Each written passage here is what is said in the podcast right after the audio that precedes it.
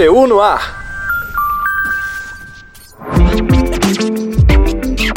Olá, seja bem-vindo, seja bem-vinda a mais uma edição do DPU no ar. Eu sou Talita Guimarães e te faço companhia a partir de agora. Olá, Ademar. Olá, Talita. Olá, ouvintes. Estamos chegando agora com informações sobre a Defensoria Pública da União a serviço do povo.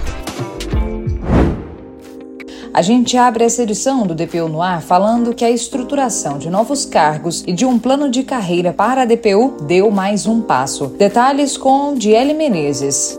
Foi aprovado na Câmara dos Deputados o projeto de lei que cria quadro próprio de servidores para a Defensoria Pública da União. O projeto inclui cargos efetivos e em comissão. Segundo o defensor público federal, Daniel Macedo, essa é uma grande conquista para a DPU. Esse projeto traz uma dignidade institucional para os servidores e para os defensores. Né? É um momento histórico, são projetos do ano de 2014 e que agora foram aprovados aqui na Câmara dos Deputados.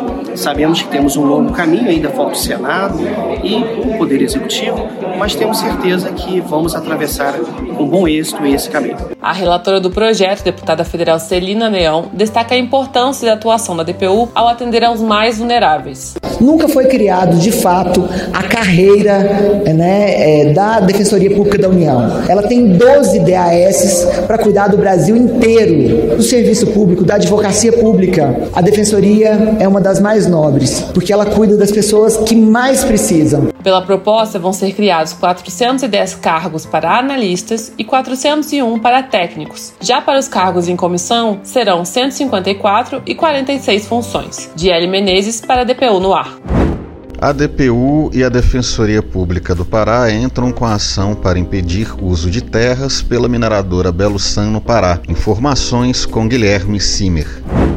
A ação civil pública ajuizada pela Defensoria Pública da União e pela Defensoria Pública do Estado do Pará pede anulação de contrato firmado entre o Instituto Nacional de Colonização e Reforma Agrária, o INCRA, e a empresa canadense Belo San. O documento permite a exploração pela mineradora de terras na região de Volta Grande do Xingu, no Pará. A área chega a 2.400 hectares e é destinada à reforma agrária. O espaço abriga famílias tradicionais que exercem atividades de agricultura e pesca voltadas à subsistência. De acordo com a defensora defensora pública federal Elisângela Cortes, o contrato apresenta várias irregularidades. Essa área que foi concedida é uma área pública, é uma área federal, que é de titularidade do INCRA, e o que a Belusan fez desde 2012 foi comprar é, diversos pontos nessa área de particulares que ocupam. Esses contratos que a Belusan firmou são todos ilegais, na medida em que as pessoas que venderam não tinham o título para poder vender, mas mesmo assim o INCRA sabia que essas negociações estavam acontecendo e não fez nada para coibir essa compra ilegal de terras. A defensora explica ainda que o tamanho da área que está descrita no contrato também está errada. A área final do contrato foi reduzida e há um indicativo de que isso aconteceu para que fosse dispensada essa necessidade de autorização